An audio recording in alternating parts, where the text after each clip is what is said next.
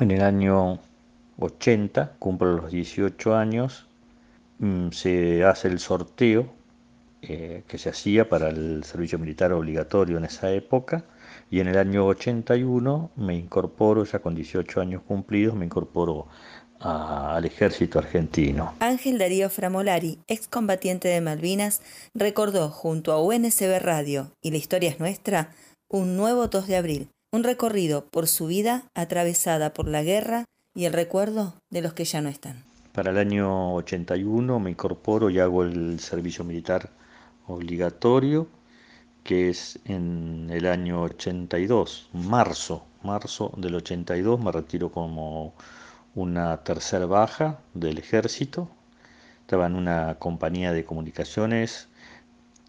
Eh, yo para esto empiezo una actividad común, estoy haciendo un, un reparto de diarios y es así como llega el 2 de abril y me entero por los, por los diarios la situación que estaba viviendo que estaba viviendo país. Para este 2 de abril bueno todo toda la nación conmocionada porque hacía tres o cuatro días habíamos tenido una gran manifestación en Plaza de Mayo en protesta del gobierno y sabemos los que más o menos conocemos la historia de cómo terminó esa manifestación y bueno para el día 2 de abril prácticamente la misma cantidad de gente ovacionando al gobierno por la recuperación de nuestras islas era todo, todo un, pensamiento un poco, un poco retorcido.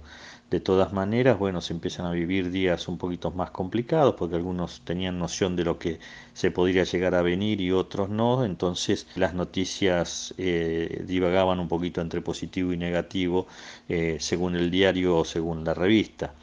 Siguen pasando los días y a la primera semana eh, recibo una comunicación telefónica donde me dice que me tengo que presentar el, el primer lunes que subsiguiente, esto era un viernes, tal es así que el sábado mismo, esa madrugada, vuelven a llamar nuevamente para que a las 6 de la mañana ya esté en el destacamento de Palermo para presentarme, o sea, se adelantaban las cosas, lo que no nos dejaba un buen panorama de lo que podía llegar a venir, no, no era buen aliciente ese adelanto tan, tan. El día 12 aproximadamente eh, nos embarcamos, este, vamos a, al aeropuerto del Palomar y para la madrugada del día martes 13 eh, desembarcamos en Malvinas. Después de de la primera noche, bueno, levantamos campamento y hacemos la caminata desde el aeropuerto de Malvinas a, a Puerto Argentino, que eran varios kilómetros por un, ya por un terreno bastante agreste y de mucho, mucho frío, mucho viento, que era lo que se había sentido la primera noche.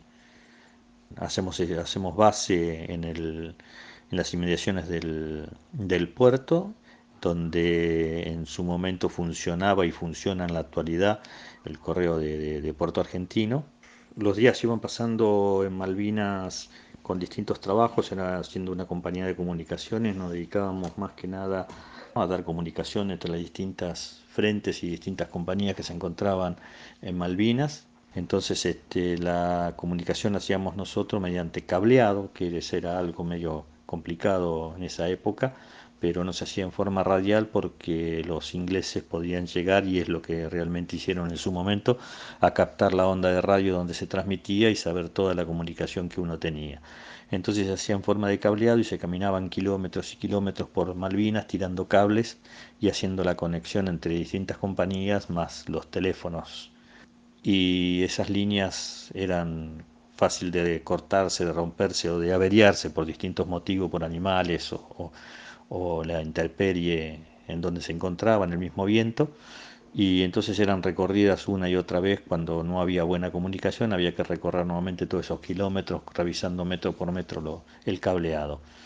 Así transcurría este, todo en Puerto Argentino, con señales de alerta en todo momento, hasta la fecha del este, primero de mayo, que fue el bautismo para muchos y en cuanto empezó el ataque y bombardeo de, de, los, de los ingleses.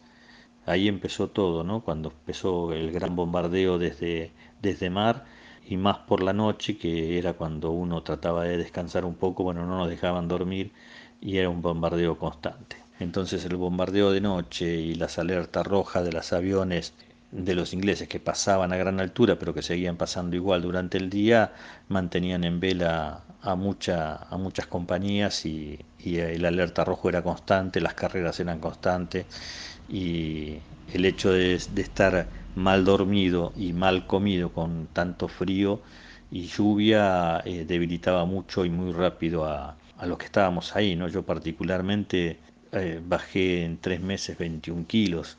Así que bueno, fueron pasando los días, eh, llegamos a, la fecha de junio, que fueron los, los días más bravos en cuanto desembarcó, desembarcaron los ingleses. Hubo tres días de gran lucha y y de hacerle frente a los ingleses.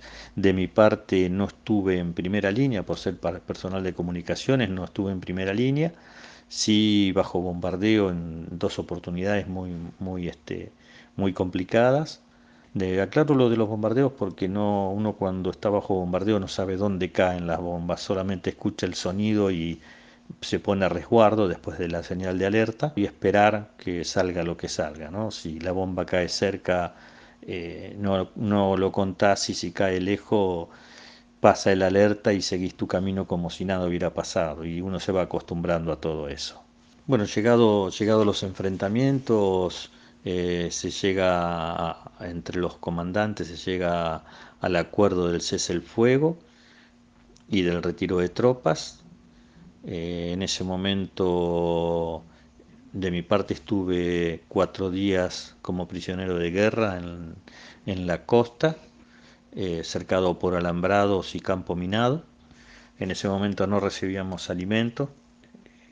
En algunos casos traían este, latas, latas de comida o latas de porciones de dulce que se repartían entre los, entre los soldados.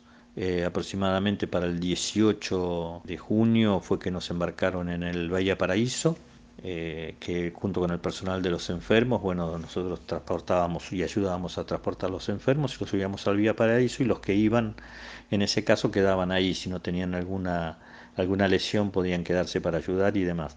El regreso de Malvinas tuvo dos bandos o dos polos bastante marcados, ¿no? La gente que aplaudía a los chicos de 18 años que habían ido a Malvinas y que eh, entendían lo que había sido esta guerra y con quienes este, habíamos tratado de luchar, que no solamente en Inglaterra, sino otros países que se habían adherido, como Estados Unidos, este, Chile, bueno, que tuvieron gran participación en lo que fue la guerra de Malvinas y que no peleamos solo contra Inglaterra. Los dos lugares muy marcados, bueno, era esta gente, este pueblo que siempre nos respondió y nos responde todavía, y la gente que no entendió realmente lo que fue y que para ellos éramos eh, los perdedores, ¿no? El segundo lugar, como quien dice, que nunca cuenta, como en el fútbol, eh, salir subcampeón no vale la pena. Entonces, en este caso, haber perdido eh, o haberse retirado sin, sin tener todavía en posesión las islas era, era humillante para la gente que no tenía en cuenta que chicos de 18 años habían ido a luchar con un armamento de la Segunda Guerra Mundial y contra dos potencias y otros países que se habían adherido a la lucha y recuperación de las islas que son nuestras. Eh, lo que sentíamos del pueblo argentino, que con el paso de los años se fue, se fue este, dando cuenta que la realidad era otra, la del veterano, ¿no? O sea, la gente que fue y realmente dio la vida por, por la patria, dio la vida por, por las islas y se mantuvo, se mantuvo de pie todo el momento. Hoy, hoy un, un 2, un 2 de abril es emotivo por, por muchas, muchas razones, ¿no? Ya son 38 años de, de seguir eh, luchando, de hacerse ver que no fue solamente un paseo y una tristeza grande porque a medida que pasa el tiempo tenemos mayor cantidad, cantidad de, compañeros fallecidos por distintos motivos, ¿no? enfermedades acaecidas por, por, por la angustia y, la incomprensión y el suicidio más que nada. ¿no? eh, mucho, mucha droga, mucho alcoholismo, muchos problemas de, obesidad, que eso, eh, tratado por muchos psicólogos, son una, fueron una de las grandes y es una de las grandes problemáticas que tiene el veterano de guerra hoy en día. Eh, y esto no hay, que, no hay que sacarle una gran participación y perjuicio al mismo tiempo ¿no? que ha tenido la familia del veterano de guerra. ¿no? si, si bien el veterano es el, es el eje del problema de la guerra de Malvinas, eh, las personas que están alrededor directamente del veterano de guerra son las que sufren también este tipo de problemática y lamentablemente de fin con, con, el, con la muerte y fallecimiento del, del, veterano de guerra. Así que eh, un 2 de abril es recordar a muchos que ya no están, que son muchos. Eh, tenemos muchos más fallecidos en el continente que la misma guerra, más del doble.